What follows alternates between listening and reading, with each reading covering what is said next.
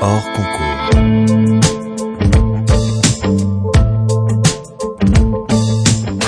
Bonjour à tous, bienvenue dans votre podcast hors concours, une petite heure de conversation décontractée pour donner la parole à ceux qui font la ville d'aujourd'hui. Ce programme vous est présenté par Equiton, matériaux de façade développés avec et pour les architectes, en partenariat avec le magazine web thema.archi. Je suis David Habitant et je vous présente nos invités. Bonjour Frédéric Chartier. Bonjour. Bonjour Pascal Dalix. Bonjour. Architecte, vous avez fondé tous les deux l'agence Chartier Dalix en 2008, un an avant une première récompense et pas des moindres, le prix de la première œuvre du Moniteur pour votre bâtiment de mots un boulodrome couvert, modeste par son coût, par ses matériaux euh, bruts, comme détournés d'un usage industriel. L'ensemble est rigoureux, très élégant, la mise en œuvre maîtrisée. On croit alors à l'expression d'une patte. Une nouvelle agence parisienne est née, moins de 15 ans après. On se dit que c'est un peu plus que ça. Passer aujourd'hui à plus de 80 collaborateurs, c'est considérable. Vous avez conçu des bâtiments de tout type, souvent à Paris, mais de plus en plus euh, ailleurs, des écoles, des logements, des bureaux, avec l'ambition chaque fois d'en donner plus, plus d'usage sur un même site, plus de rencontres, jusqu'à nous ouvrir de nouvelles perspectives. Et je pense, bien sûr, en disant cela, à votre groupe scolaire de Boulogne-Billancourt, livré en 2015, où vous participez à ce qu'il intègre tout un écosystème dans les creux de son mur périphérique ou sur l'épaisse couche de terre de la toiture.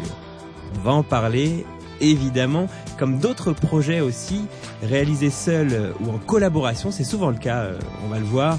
Pense à la réhabilitation de la tour Montparnasse, notamment au sein du groupement Nouvelle AOM, ou bien le foyer de jeunes travailleurs de la Porte des Lilas avec euh, Avenir Cornero, par exemple.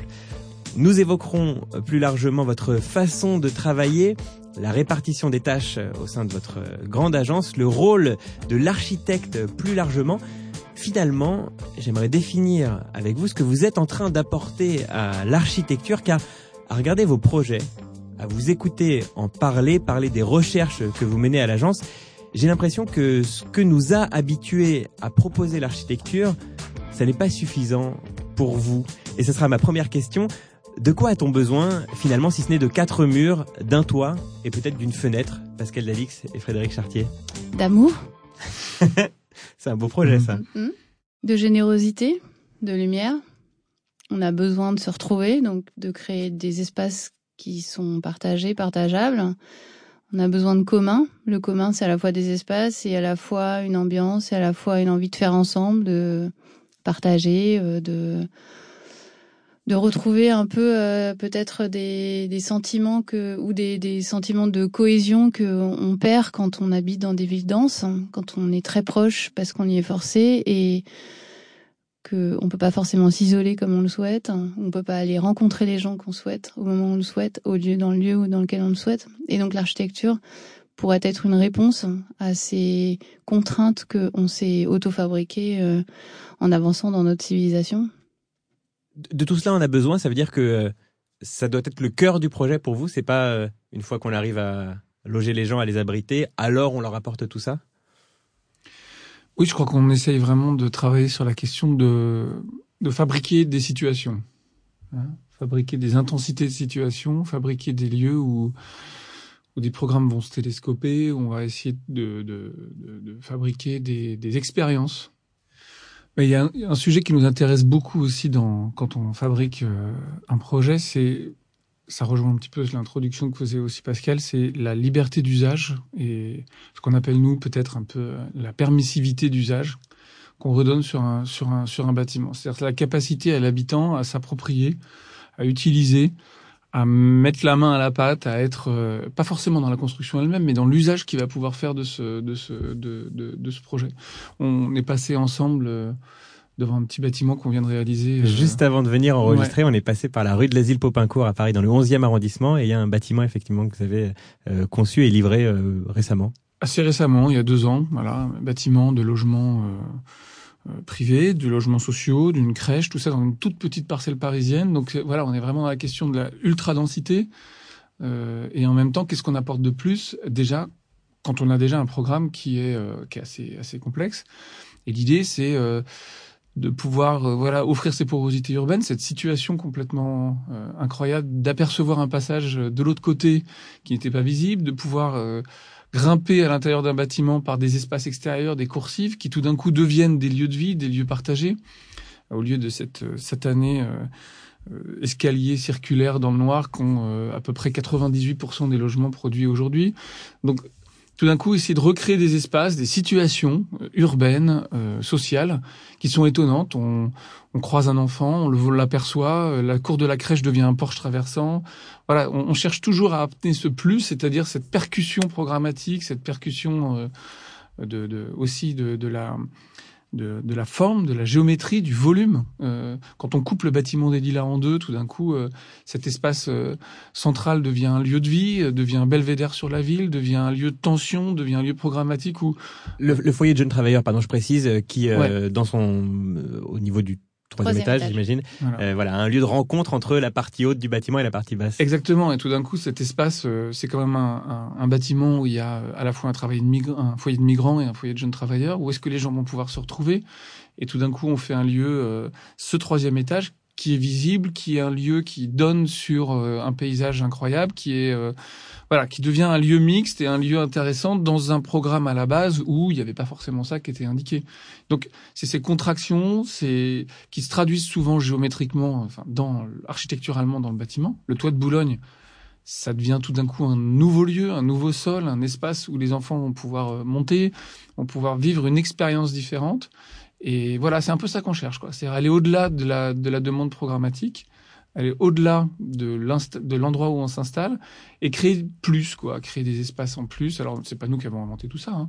mais en tout cas, nous, on a besoin de ces éléments pour, euh, pour fabriquer euh, un projet.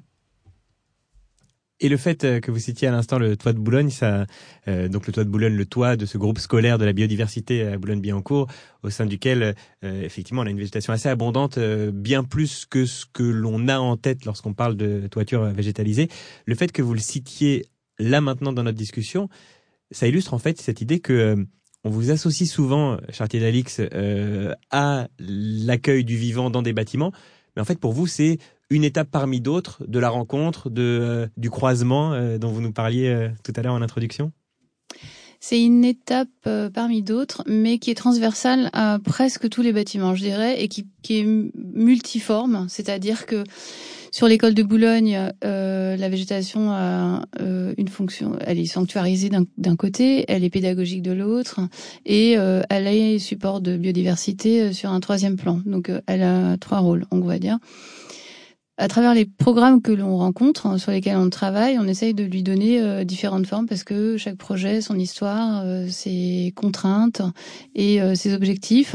Sur un immeuble de logement à Pantin, le jardin pleine terre central rassemble 180 logements. Il y a des maisons individuelles, des logements traversants, des logements collectifs, etc. Et du coup, c'est un lieu qui devient le lieu du commun. Et là, on a juste réussi j'espère que ça va durer, c'est encore le cas, à supprimer toutes les clôtures de tous les espaces privatifs et collectifs. Donc il y a un espèce de grand jardin qui se développe, euh, qui est magnifique, et qui est vraiment en train de devenir euh, ben, le commun de cette grande opération, qui permet aux gens de se retrouver, des gens qui sont euh, parfois de milieux différents, de, de de, de, voilà de, de, familles différentes, de différentes configurations familiales, etc. Donc dans ce cadre-là, on n'est pas dans une recherche biodiversitaire ou scientifique, etc., comme à Boulogne où il y avait vraiment un challenge. On est dans quelque chose de beaucoup plus euh, humain, de beaucoup plus tourné vers euh, la générosité, le commun dont on a parlé, etc. Donc le, jardin prend un autre rôle, en dehors du fait que euh, il est plus qu'un agrément pour chacun des logements qui donnent tous dessus. Après, on peut dire que dans un équipement euh, universitaire, le jardin de la caserne de l'Oursine que nous avons refait euh, il y a moins de deux ans, qu'on a livré il y a deux ans environ, dans le 13e arrondissement de Paris. Là, on est sur un, une place d'armes qui est censée être végétale, qui est un, espace vert protégé, mais euh, qui n'est pas très vert, à part les platanes qui sont classés. Et on va travailler sur cette place d'armes pour la transformer en jardin. On va retravailler sa, topographie pour qu'elle aille chercher une galerie qui elle-même va chercher un amphithéâtre, etc. Et là, on, travaille le projet dans une coupe transversale et à la fois dans un jardin qui va être euh, le cœur central, le cœur battant de toute cette université et encore une fois, le lieu depuis lequel on, le lieu qui est visible depuis partout dans les intérieurs des, bâtiments, de façon à ce que euh, cette végétation soit effectivement constante et euh, complémentaire des espaces d'enseignement. En fait, juste non pour ajouter, qu'on parlera, on va parler du vivant ensemble, j'imagine, de notre recherche euh, là-dessus, mais c'est vrai que ce qui nous intéresse aussi dans travailler sur le vivant, c'est aussi l'ouverture à l'autre. Tu parlais de la ville, tu parlais, demandais comment on mettait plein de, plus en plus de monde dans une ville de plus en plus dense. Le, vivant, c'est aussi de se dire que euh, faut qu'on ouvre le, scope du rôle de l'architecture. C'est-à-dire que il y avait le slogan de Grafton Architect dans 2012 de la Biennale de Venise qui disait que l'architecture c'est la nouvelle géographie. À partir du moment où l'architecture couvre une grande partie des parties euh, de la Terre euh, aujourd'hui, de plus en plus, euh, les villes, plus en plus de monde habitera en ville, on le sait, quasiment en 2050, on pourrait arriver aux, deux tiers. Euh, il faut que le rôle de l'architecture soit un peu plus ouvert et on ne peut pas uniquement le concentrer sur un usage unique humain, on est obligé de d'ouvrir un petit peu le scope. Et ça, ça nous permet de travailler des espaces qui sont riches, des espaces qui s'ouvrent à des communs. On parle souvent de, ce dessin de, du modulor de Le Corbusier euh, euh, avec l'échelle de l'architecture uniquement rapportée à celle de l'échelle du corps humain qui était un moment, hein, et puis d'ailleurs c'était aussi celle de la bagnole, hein, il y avait le corps humain et la voiture, hein, c'est ça qui intéressait. On pense nous aujourd'hui que pour ouvrir un petit peu ça, ça il faut il faut changer le, le, le, les échelles du plus petit au plus grand et penser que ce qu'on construit aujourd'hui n'est plus forcément uniquement dédié simplement à l'échelle humaine. Ça ne veut pas dire que qu'on l'oublie. Hein. Ça veut juste dire qu'on pense que là il y a quelque chose euh, de nouveau, euh, que ce soit dans les dans les proportions, que ce soit dans la matière. Et ça on pourrait y revenir tout à l'heure. Que ce soit dans tout d'un coup en travaillant un peu sur ce groupe scolaire euh, à Boulogne, ça nous a ouvert un champ où on s'est assez puissant sur une, un vocabulaire euh, architectural qui va un petit peu au-delà de celui qu'on avait peut-être un tout petit peu épuisé, pas forcément nous, hein, mais la profession, comme tu parlais d'un toit, d'une fenêtre et d'une porte, et ben finalement c'est vrai que tout d'un coup ça, quand tu penses à un détail, quand tu penses à une toiture qui devient un sol, quand tu penses à une façade qui devient un milieu, quand tu penses à la place du vent, de la lumière, ben tout d'un coup ça ouvre des perspectives assez nouvelles. Mais alors pourquoi Parce que la démonstration est impeccable, mais alors pourquoi aujourd'hui c'est votre réponse, ça n'est pas la réponse? C'est-à-dire que euh, le vivant dans l'architecture existe euh, dans beaucoup beaucoup de projets, mais il se limite très souvent à une végétation parfois franchement sommaire.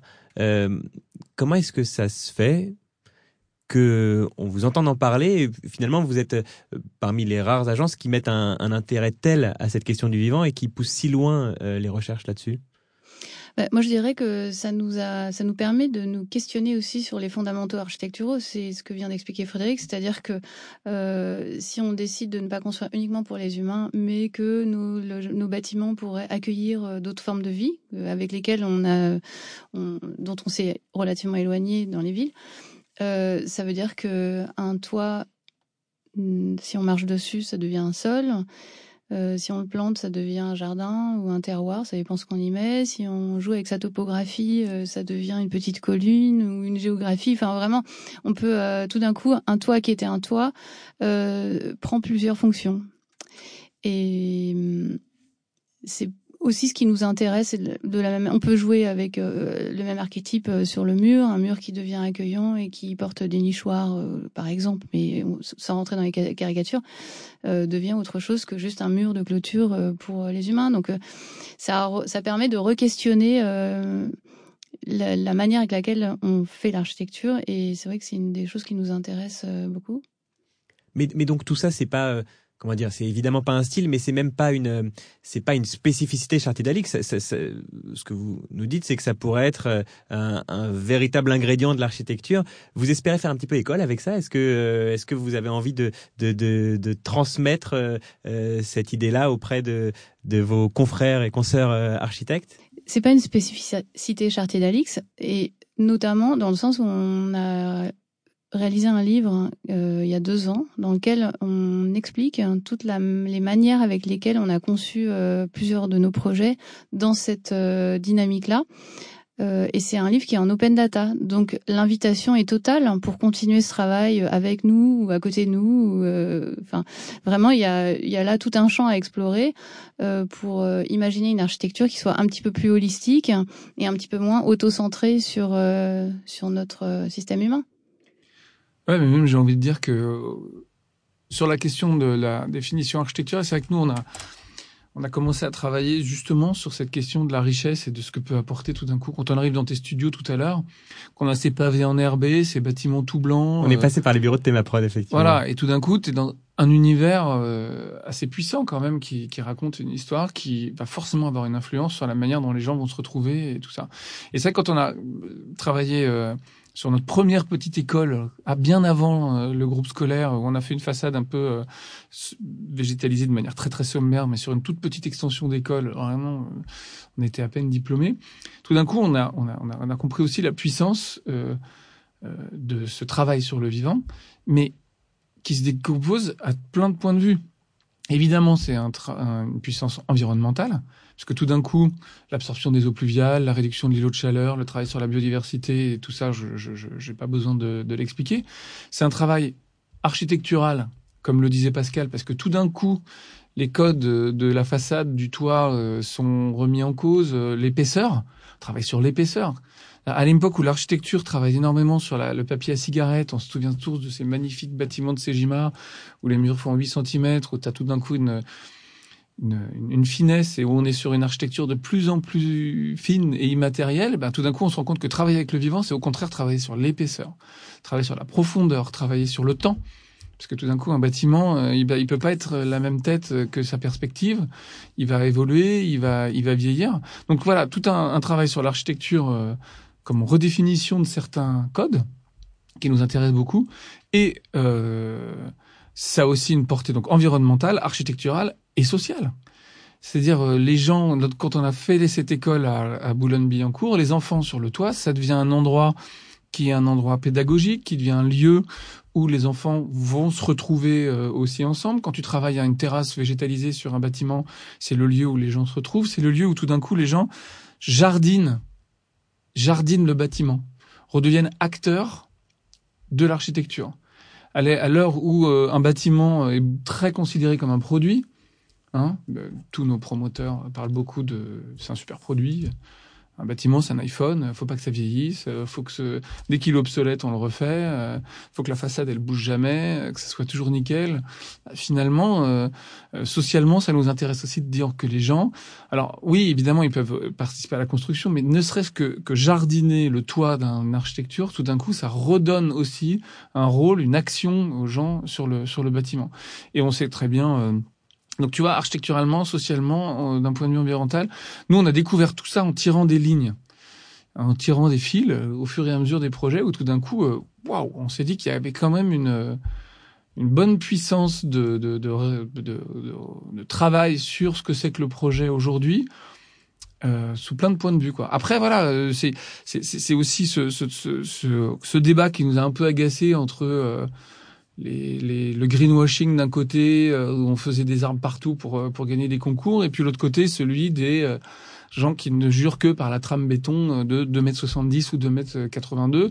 Nous on se dit qu'il y a, il y a une voie, tu vois, qui est de aujourd'hui, on peut pas en tant qu'architecte regarder ailleurs en fait. On est obligé de prendre ça en, compte et surtout techniquement de progresser.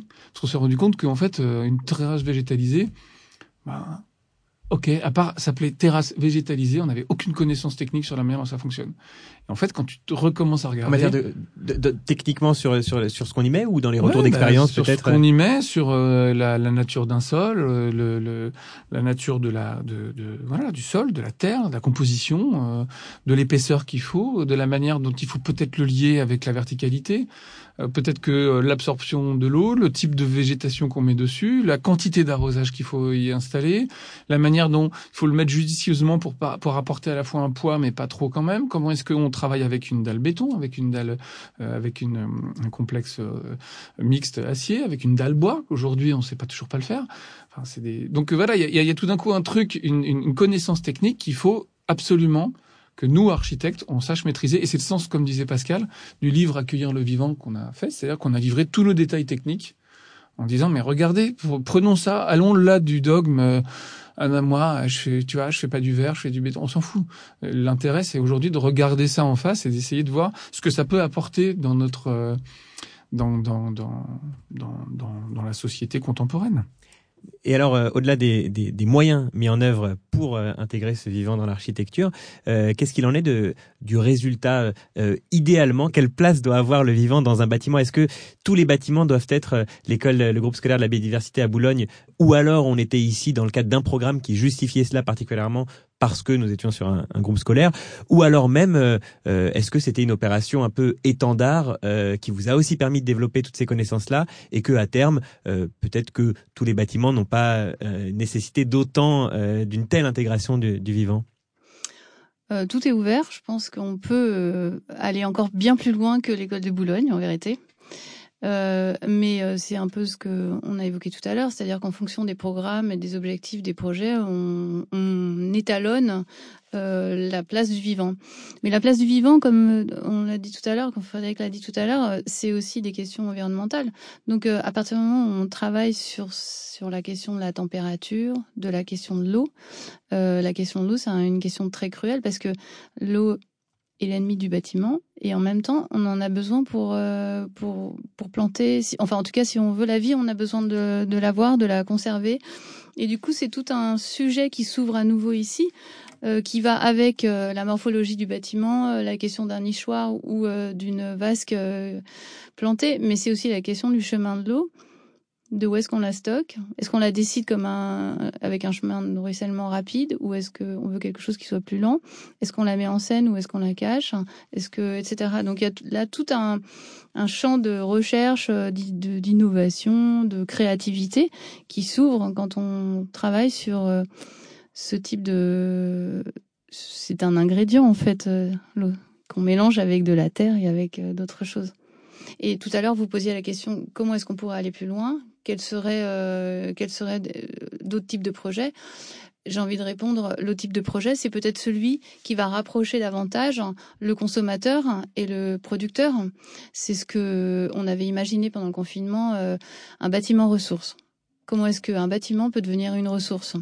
Il peut devenir une ressource euh, pour ses habitants s'il prend en compte aussi les besoins fondamentaux des habitants, c'est-à-dire que l'architecture, et là on en revient au premier point de tout à l'heure, c'est-à-dire que l'architecture l'architecte ne se contenterait pas uniquement de dessiner un projet, si qualitatif soit-il, les espaces, la lumière, etc., mais il prendrait en compte aussi des surfaces nécessaires au au bien vivre euh, de ses habitants. Ça veut dire quoi? Ça veut dire peut-être euh, des potagers, euh, des surfaces de production en fait qui viennent jalonner le bâtiment dans ces trois dimensions.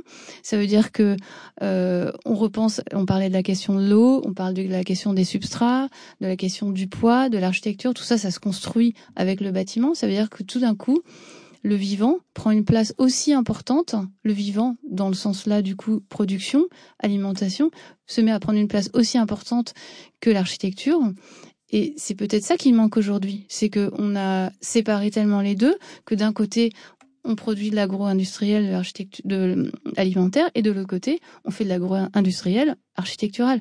Donc peut-être qu'il y a des, des mix beaucoup plus fins à faire, à retrouver, qui ont existé dans les temps anciens, mais à refaire pas à l'identique, à repenser différemment en rapprochant euh, les habitants de leurs propres euh, besoins. Et ça, ça veut dire plusieurs choses. Ça revient un petit peu aux trois thématiques de tout à l'heure, c'est-à-dire environnementalement, on s'améliore pour les raisons thermiques, hydriques, consommation, etc., rapprochement. Euh, architecturalement, ça définit des nouvelles choses. Si les circulations verticales, les escaliers, etc., sont extérieurs, eh ben ça peut être des supports de plantation, mais du houblon, de la vigne, euh, du kiwi, un tas de choses hein, qui poussent très bien euh, dans nos dans nos, climats. Et puis euh, ça définit une troisième un troisième paramètre, c'est le quotidien des gens. Qui va entretenir ces ces espaces de plantation?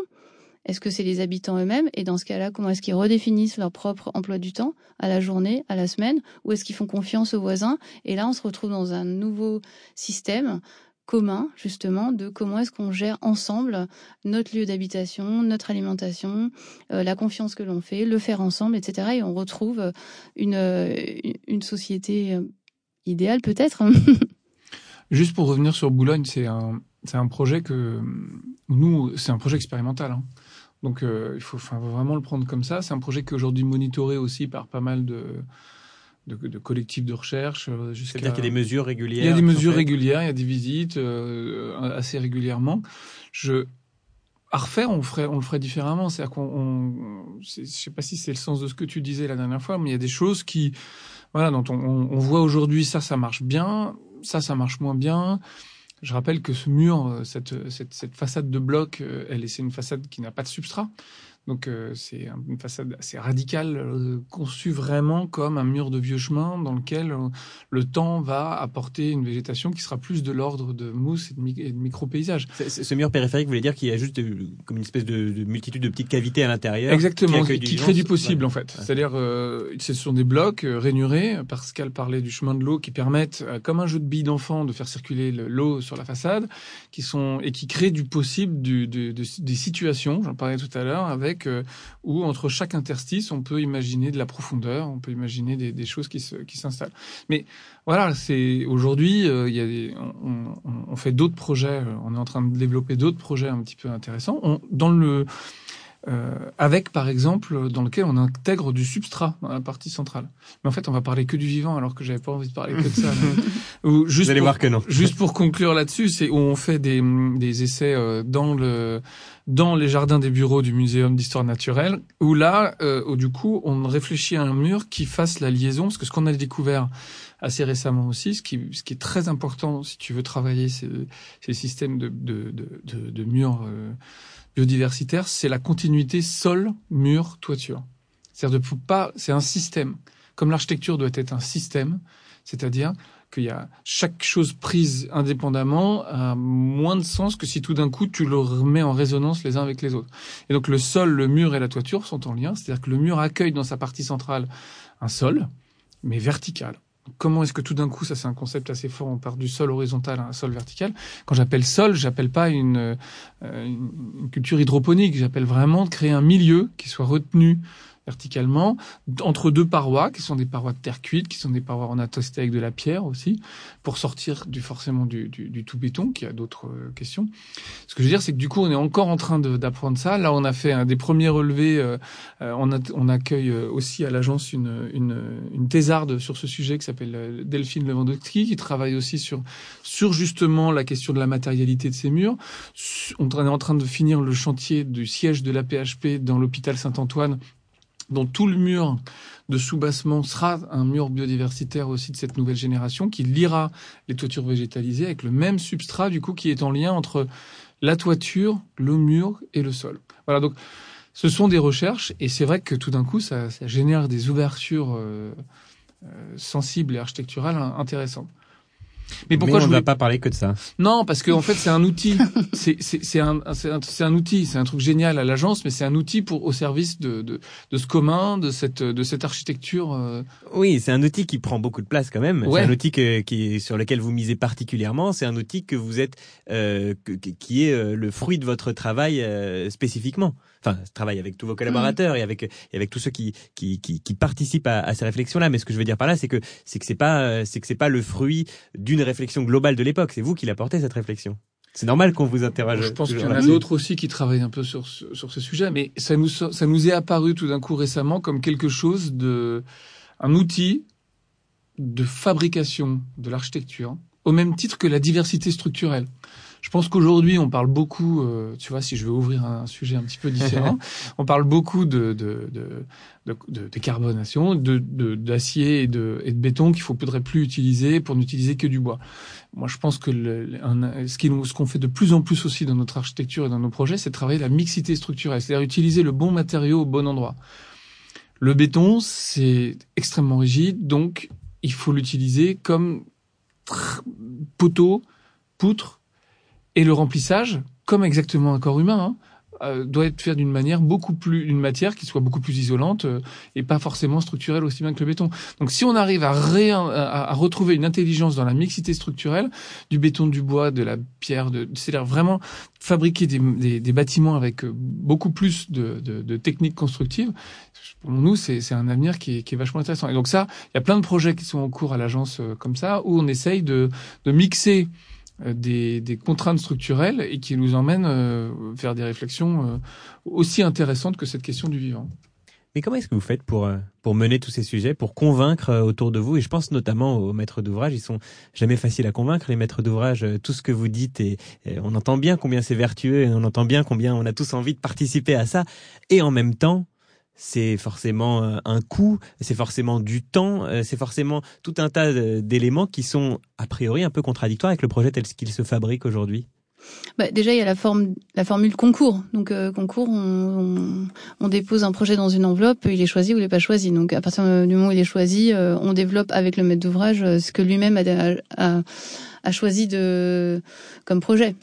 Donc, ça, c'est pas une en tout cas, faut le déjà, c'est-à-dire que déjà, ah, déjà sur le panneau du rendez les panneaux Non, mais c'est-à-dire que c'est une question un peu euh, mm. tentaculaire, hein, mais mm. c'est-à-dire on va pouvoir peut-être parler aussi de votre notoriété, on va pouvoir parler de de la de la conviction que vous mettez à, à tout ça, on va pouvoir parler peut-être des maîtres d'ouvrage avec lesquels vous travaillez, mais mais déjà déjà dire ça, c'est pas si évident. C'est-à-dire que euh, j'imagine qu'il faut trouver des compensations quelque part aussi pour que le maître d'ouvrage s'y retrouve.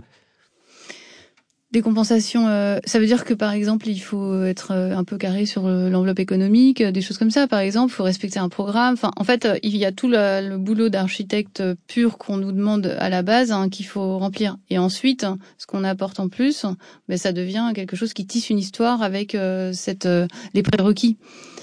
Oui, puis c'est une question d'exigence, quoi. C'est-à-dire que nous, on, on, l'agence, elle a 2008, euh, on a construit quasiment 25, presque 24, 25 bâtiments.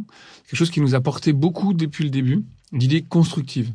C'est l'idée que l'architecture de papier, un projet comme Boulogne sur le papier, euh, il est mais mille fois moins intéressant qu'une fois qu'il est construit. Donc finalement, nous, on a vraiment un rapport réel super, euh, super important. Même construire, on a euh, des protos, des pavillons, des, des, voilà, on aime, on aime vraiment ce rapport à la réalité. Du coup, ce que je voulais te dire en répondant à ta question, c'est que vis-à-vis d'un client, euh, on a ce rapport à la réalité où l'exigence qu'on va mettre dans trouver le, euh, comment dire l'exigence qu'on va mettre dans trouver des nouveaux concepts, essayer de l'emmener, de le pousser un petit peu dans ses retranchements, on va le mettre de notre côté aussi dans euh, l'encadrer et avoir une, une, une agence super euh, carrée, comme disait Pascal, sur la manière dont on va répondre à la commande. Quoi. Donc en fait, c'est une exigence. On peut pas être exigeant vis-à-vis d'un maître d'ouvrage euh, dans le pousser, dans ses retranchements, de trouver des nouvelles idées. Si de ton côté, t'es pas exigeant dans la manière dont tu vas structurer ton agence et tu vas pouvoir répondre, euh, voilà, parfaitement à une, aussi une, le cadre de la commande, quoi. Et après, c'est vrai, comme tu dis, qu'une fois que les choses se construisent, ça devient des preuves tangibles et du coup, la conviction continue à être nécessaire parce que, mais euh, il y a déjà une partie du parcours qui est déjà euh, amorcée. Et, c'est vrai, j'allais justement vous poser la question par rapport à ça. C'est vrai que vous êtes aussi porté par une certaine dynamique, euh, appuyé par les preuves que sont euh, vos précédents bâtiments, euh, sans parler aussi d'une question de notoriété. Euh, ça, ça, participe aussi, j'imagine, à un pouvoir de, de conviction. tout ça étant dû à des précédents bâtiments, peut-être un plus que d'autres, euh, euh, ce fameux groupe scolaire de la biodiversité à Boulogne dont on a euh, déjà un petit peu parlé. mais alors à ce moment-là, comment ça s'est passé? Parce que si c'est déjà compliqué aujourd'hui, j'imagine, de convaincre et d'amener vos commanditaires sur ces terrains-là, ça devait être d'autant plus compliqué avant, sans preuve, sans notoriété, sans toute cette expérience-là. Bon, bah, déjà, ça n'a pas toujours marché. Donc, savoir que on en parle peut-être moins des projets qui n'ont pas marché ou qui sont allés trop loin dans certaines convictions ou certains domaines. Euh, donc, il y a aujourd'hui euh, à l'échelle 1 ceux qui, ou pour lesquels on a été accompagné et ceux qui ont fonctionné. Euh, peut-être que au début on y a été doucement aussi avec des câbles, du lierre, des choses moins, audacieuses aussi. Le bâtiment qu'on a fait de Boulogne, il y avait un cadre aussi qui avait été de, de, de, de demandé. C'était et finalement c'est un bâtiment juste. Moi, je crois beaucoup à la réponse juste, quoi. C'est-à-dire tous les facteurs, toutes les questions sont. C'est un bâtiment qui fonctionne super bien. C'est un bâtiment euh, qui qui rassemble. C'est pas uniquement qu'un étendard, notamment du, de l'espace commun pour les lilas ou de, de la biodiversité pour pour le pour l'école. C'est aussi un bâtiment qui fonctionne super bien, qui propose des espaces qui sont intéressants, qui qui est pas un bâtiment fou dingue. Hein, encore une fois, c'est c'est aussi un bâtiment euh, qui a une certaine rationalité. Et puis c'est des maîtres d'ouvrage. À un moment, une rencontre. Il n'y a pas d'architecture sans bonne commande. Hein. Donc c'est la commande aussi qui est bonne, hein. comme dit Pascal. Il y a des, parfois on a dû répondre sur des, sujets euh, un peu à côté de la plaque parce que euh, on y mettait des choses que les gens n'avaient pas envie. Donc nous on, on essaye beaucoup aujourd'hui de choisir des maîtres d'ouvrage avec qui on peut, ça c'est le lot de tous les architectes, hein, de travailler des, des, des bons projets. Mais on aime bien aussi pousser des communes, euh, conduire un peu euh, les opérations, euh, arriver à re-questionner des choses en, qui sont pas questionnables sur le papier. Peut-être souvent on re-questionne aussi le programme que l'on nous donne. Et re-questionner le programme, ça veut dire bon sur les logements souvent les choses sont très contraintes parce que on a des tailles de pièces, des enchaînements, des différents bailleurs qui veulent telle ou telle chose, une cuisine dans le noir ou pas, etc. Mais par contre, il y a quelque chose sur lequel on oublie souvent de travailler, et nous, au début, on n'y a pas peut-être pas pensé tout de suite, ce sont toutes les circulations communes. On en a parlé un peu tout à l'heure, les circulations communes, euh, si on les sort du bâtiment, et eh ben elles racontent autre chose. on en a parlé en visitant, en passant devant ce bâtiment de la rue de l'Asile Popincourt, Paris 11e, donc effectivement, où les circulations euh, communes sont extérieures, très éclairées au milieu un petit peu des, différentes cours du bâtiment. Ils sont ventilés, éclairés naturellement, et tout d'un coup, elles redonnent une espèce de respiration euh, à un bâtiment celui-ci n'est pas très grand, il y a 23 ou 24 logements, mais parfois il y en a beaucoup plus, et ces circulations communes sont dans le noir, euh, euh tristounettes, les sont désagréables, et tout est sacrifié. C'est une somme de contraintes euh, techniques, euh, pompiers, etc. Donc ça, c'est des, sujets sur lesquels on peut parfaitement pousser, qu'on peut pousser, qu'on peut re-questionner. Mais c'est vrai qu'on a souvent l'habitude aussi de re-questionner les, ce qu'on appelle les fiches de l'eau. Quand il y a une ZAC ou quand il y a un programme, il y a un certain nombre de prescriptions qui sont demandées sur les hauteurs, euh, l'organisation des masses, des vides, etc. Et euh, on aime bien euh, réouvrir les choses que l'on nous a données un peu fermées, qui sont normales parce que c'est des aides pour nous aider à concevoir euh, quand c'est un concours, etc.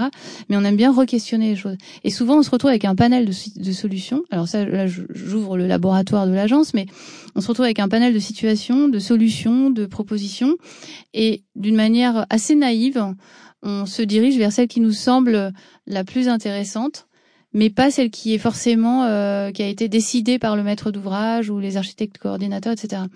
Et là, c'est vrai qu'on se retrouve souvent à côté. Donc euh, parfois ça marche, parfois ça casse. Mais en tout cas, une des moyens, un des moyens que l'on a trouvé aussi de re-questionner les choses, c'est justement euh, de d'introduire dans les programmations des choses qui ne sont pas forcément demandées et qui souvent sont pas demandées parce qu'elles sont oubliées. Quand on construit le groupe scolaire de Ivry-sur-Seine, il y a tellement de programmes exigés au rez-de-chaussée parce qu'il y a une maternelle, élémentaire, etc. C'est des petits enfants. On est à, on Ivry, donc on a un peu plus de place.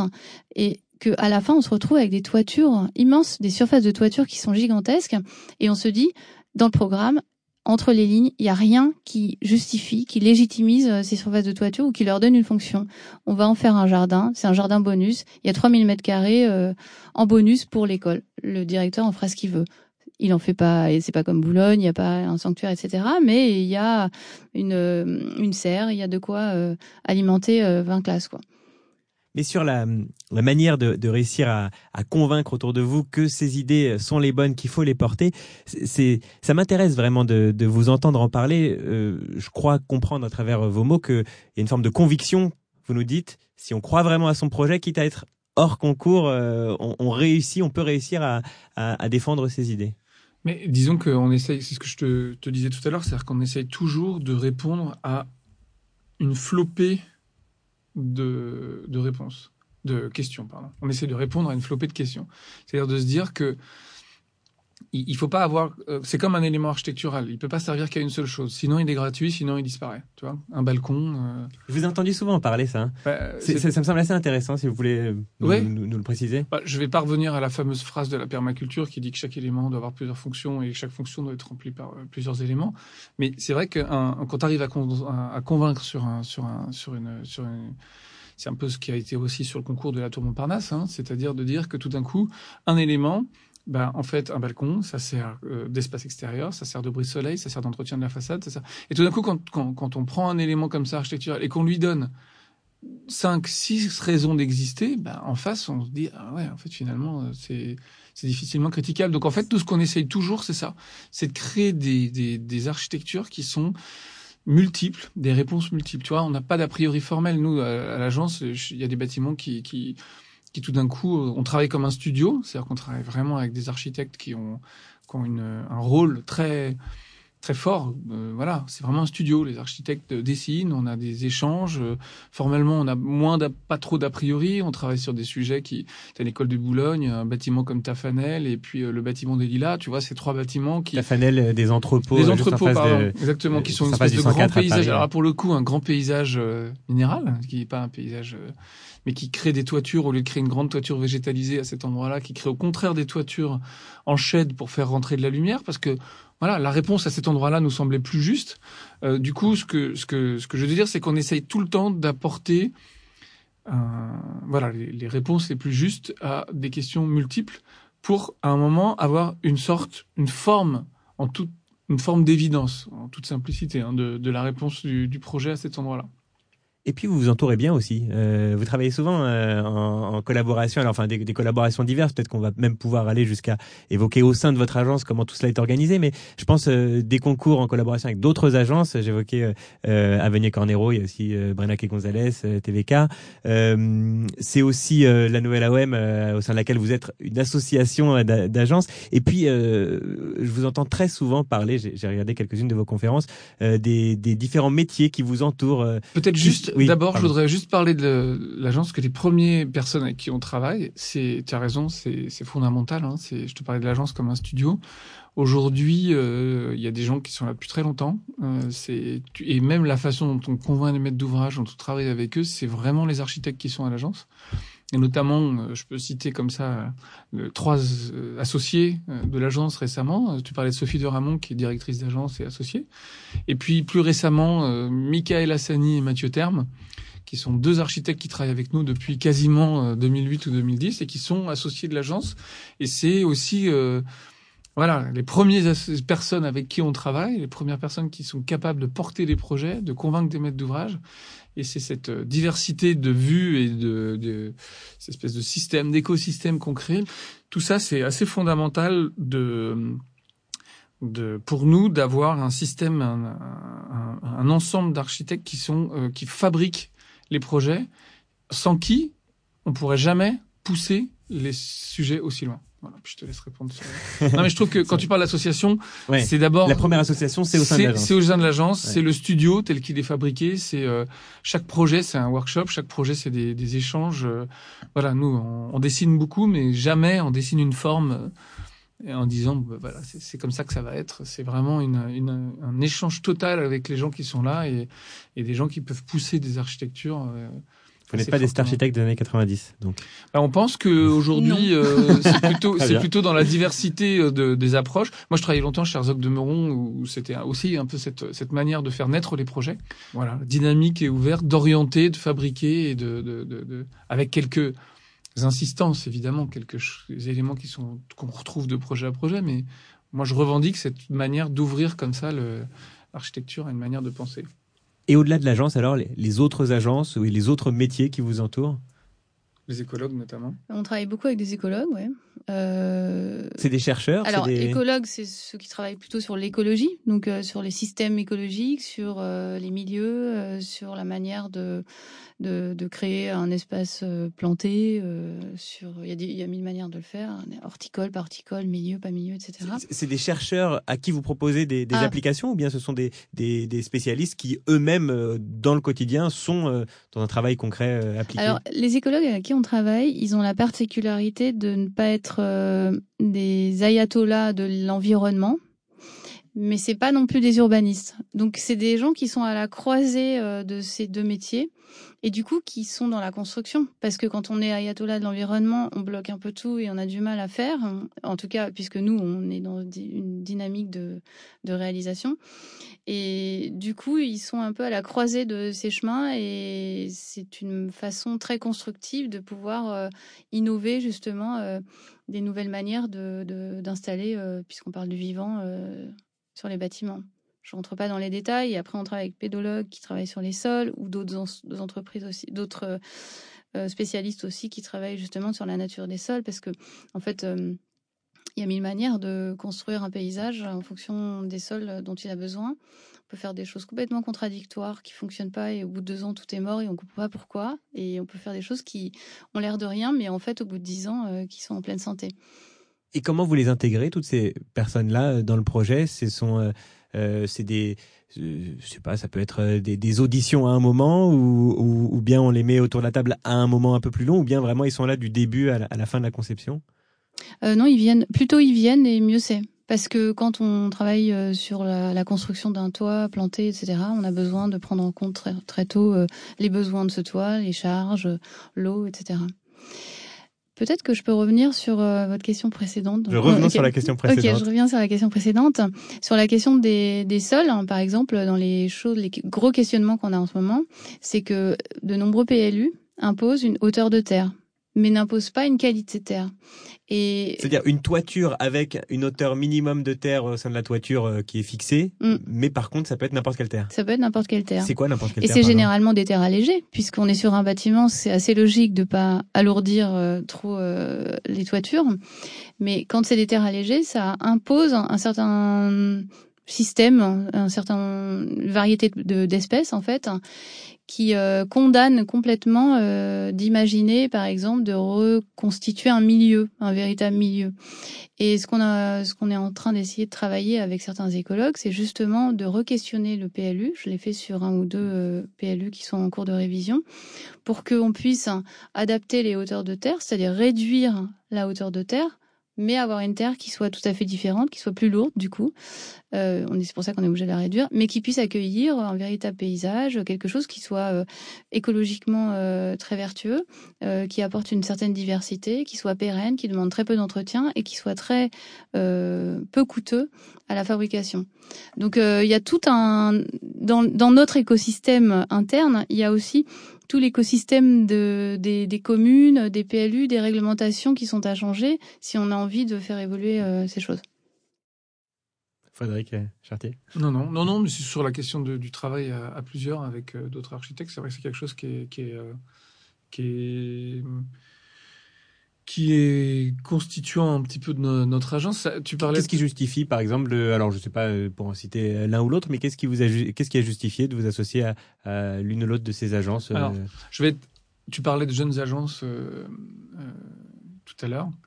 Ça nous a permis aussi de, en, à plusieurs, on est plus fort. Donc c'est vrai que c'est aussi ça, c'est-à-dire qu'il y a beaucoup de d'associations qui nous ont permis toujours de, de, de soit de changer de programme, soit changer de taille de projet. C'est-à-dire que quand vous avez jamais conçu de logement, c'est très compliqué de se mettre sur un concours voilà. de logement. Donc, bon, bah, on a bah, les collègues d'à voilà, côté. Et les gens que tu viens de citer, que ce soit, euh, voilà, avec, c'est des gens avec qui on a, on a fabriqué aussi des associations pour pouvoir euh, mettre en commun des, des, des, éléments, que ce soit, tu vois, Jacques Ferrier avec qui on a pu euh, travailler sur Multistrat, Avenue Cornero, on était euh, plus petit, ça nous a permis ensemble de. Ils avaient fait une crèche, ils avaient déjà réalisé une crèche, nous non, donc on a pu euh, fabriquer comme ça ensemble une, une, une, équipe.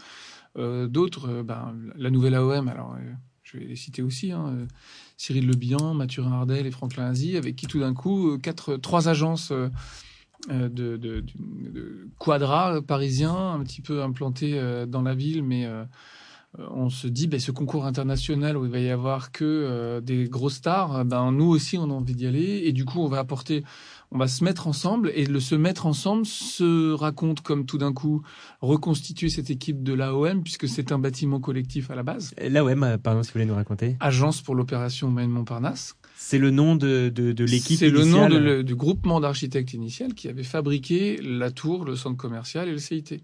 Donc c'était un projet collectif. Donc nous, on s'est dit, recréons cette idée d'un projet collectif, aussi dans l'idée que Paris n'a pas forcément besoin d'une nouvelle bouteille de parfum, mais d'un bâtiment un, pensé, pensé par un collectif pour, euh, pour un collectif, que ce soit à la fois les copropriétaires et la ville. Et l'idée de se dire, voilà, on s'est installé dans la tour et puis on a essayé de la regarder pour faire le concours. On a loué un bureau au 44e étage, euh, tous les cinq, et puis tout d'un coup, on s'est mis à travailler de l'intérieur. Et c'est ça aussi qui a, qui a je, je, pense, c'est-à-dire qu'on a essayé de changer le, le point de vue. Et peut-être que tout seul, on aurait du mal à le faire. Parce qu'on se serait, voilà, là, le fait d'être plusieurs, de, ben, on, s'est dit, on a, eu ce regard un peu collectif, ce regard objectif, qui fait que quand t'es plusieurs aussi, ben, t'as du mal à dire, bah voilà, moi, je pense que ce sera bleu. Bah, le mec à côté, il te dit, bah ouais, mais en fait, pourquoi? Alors, bah, donc l'idée de, de, de, de, confronter aussi, c'est ce qu'on fait déjà dans l'agence, de confronter un peu les opinions pour réussir, comme je te disais tout à l'heure, à apporter une réponse sur chacune des questions et être le moins Enfin, il y a forcément de la subjectivité, il y a forcément du goût, mais de la manière dont tu le racontes, dans la tour Montparnasse, on dit qu'en bas, on va créer des, des balcons qui vont euh, valoriser les étages bas pour les copros et en même temps rattacher euh, cette couche dans la, la, ville historique et en même temps couper les vents et en même temps voilà. Et tout d'un coup euh, ça, raconte une, une, histoire du projet qui est euh, qui est claire et qui a du sens et qui est pas uniquement une, vision euh, de design à l'intérieur de, Paris. Donc en fait, nos associations, c'est souvent ça. Ça se passe souvent bien parce que ça nous permet aussi de.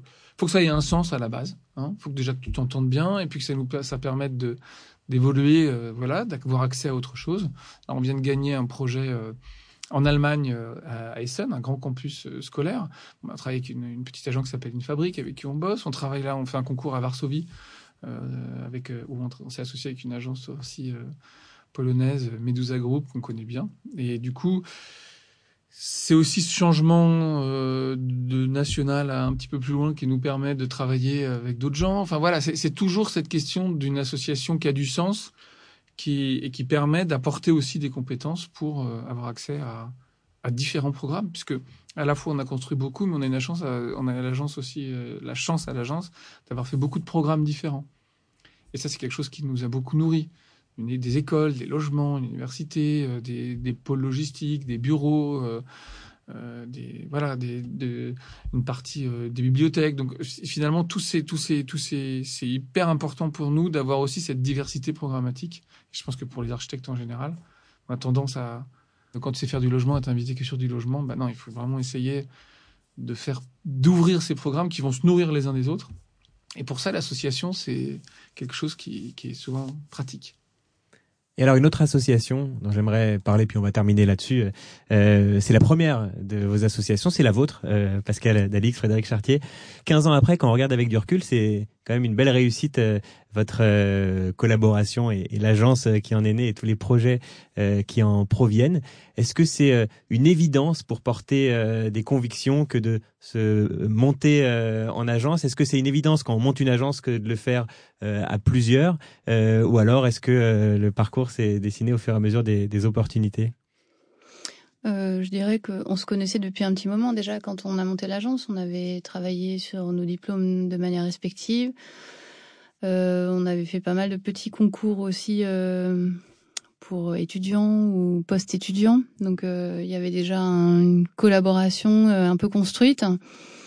Et puis ensuite, il y a eu un moment où on s'est dit, bah, peut-être que c'est plus simple de faire les choses soi-même, pour soi-même, et de de développer. Euh...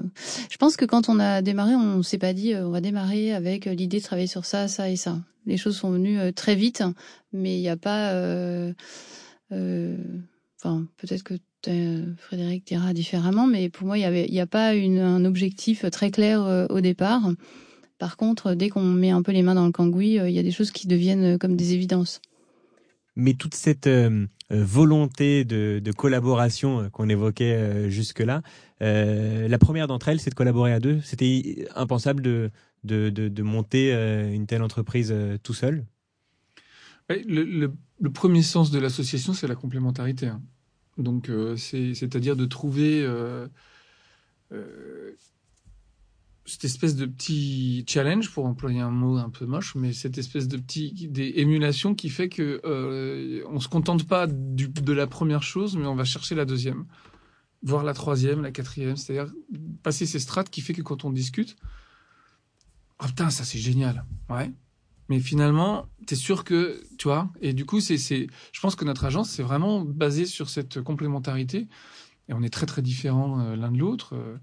Pascal, tu n'as pas encore parlé, mais recommence une formation euh, à l'école du, paysage de Versailles euh, pour essayer justement de, de, de, de regarder ça un petit peu différemment. Moi, je suis peut-être un peu plus technique et du coup, voilà, c'est aussi cette manière d'être dans la complémentarité qui pousse qu'à chaque fois, on pousse un tout petit peu plus loin euh, la remise en cause euh, des projets. C'est ce qui fait qu'on arrive à certains résultats de temps en temps intéressants parce que on a, on a, on a taquiné, euh, on a été au plus loin qu'on pouvait de l'acceptabilité du client, de, du budget et de ces éléments-là, mais d'avoir un moment poussé un petit peu plus, quoi. Et, et je pense que c'est de ça qu'est né un peu l'association aussi, quoi.